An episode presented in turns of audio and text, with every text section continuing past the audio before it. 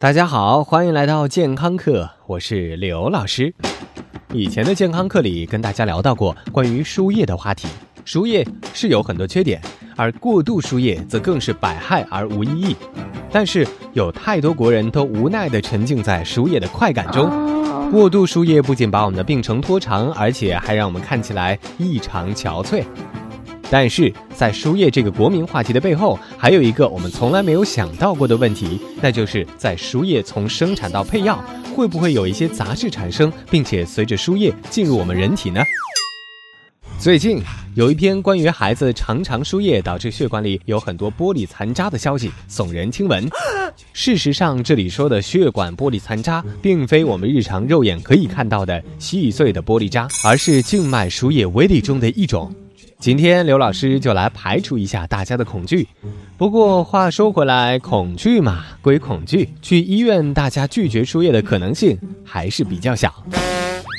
其实，关于输液微粒带来的安全隐患，早就已经获得医学上的肯定。它是在输液过程中进入人体非代谢性的颗粒杂质，在输液过程中，输液颗粒会积蓄在心肝肺肾等脏器上，依附在皮肤以及血管壁上，长期的堆积便会引起局部和组织的供血不足，诱发缺氧、水肿、过敏等炎症。肉芽肿的形成，便是输液微粒随着输液进入人体被细胞吞噬而形成的。医学上来说，静脉炎、动脉炎。肉芽肿、栓塞等疾病都是输液微粒可以诱发的潜在疾病，只是这些危害都不是立刻能够直观的显现出来。同时，这些疾病又会引起更多的并发症，例如致癌的风险。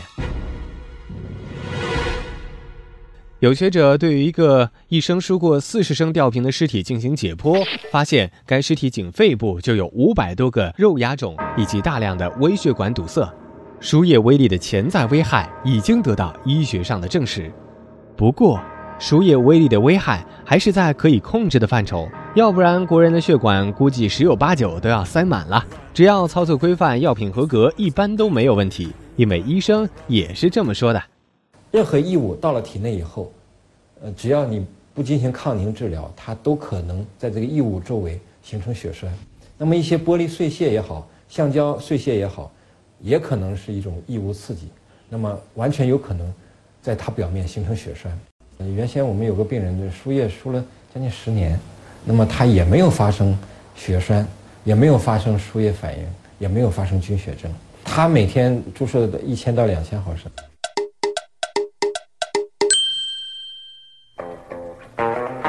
其实刘老师想说，输液这种方式是最好的治疗方式之一。人类已经沿用了好些年了，所以这些碎渣不是最坑爹的，最坑爹的应该是输液中的奇葩，国内独有的中药注射剂。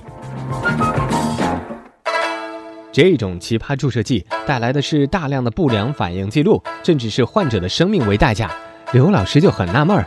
你把传统中医哪有打针注射的概念？能直接把中药注入血管吗？以现代医学的理论和标准衡量。中药注射剂则从根本上违反了注射剂的基本原则，把不明成分的复杂混合物注入人体是非常危险而且不负责任的。这类中国独有的药品既不符合传统中医的理论和经验，也违反了现代医学的基本原则。老师，那为什么还有这么多的中医注射剂前仆后继的研发呢？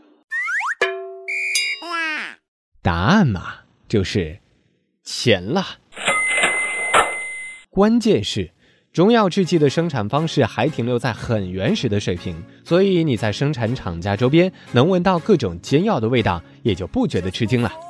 刘老师来给你数一数，最近几年有多少致人死亡的坑爹中药注射剂？二零零六年的鱼腥草复方蒲公英鱼精注射液和盐都清等等；二零零八年的四五加茵栀黄；二零零九年的双黄连香丹注射液，以及二零一一年的麦洛宁注射液，这些都导致了不少患者的死亡。所以最后，刘老师还是要提醒大家，即便是我们无法拒绝强势的医生护士给我们输液，但是也一定不要用任何中成药剂，除非你带着一颗探索不良反应的心态。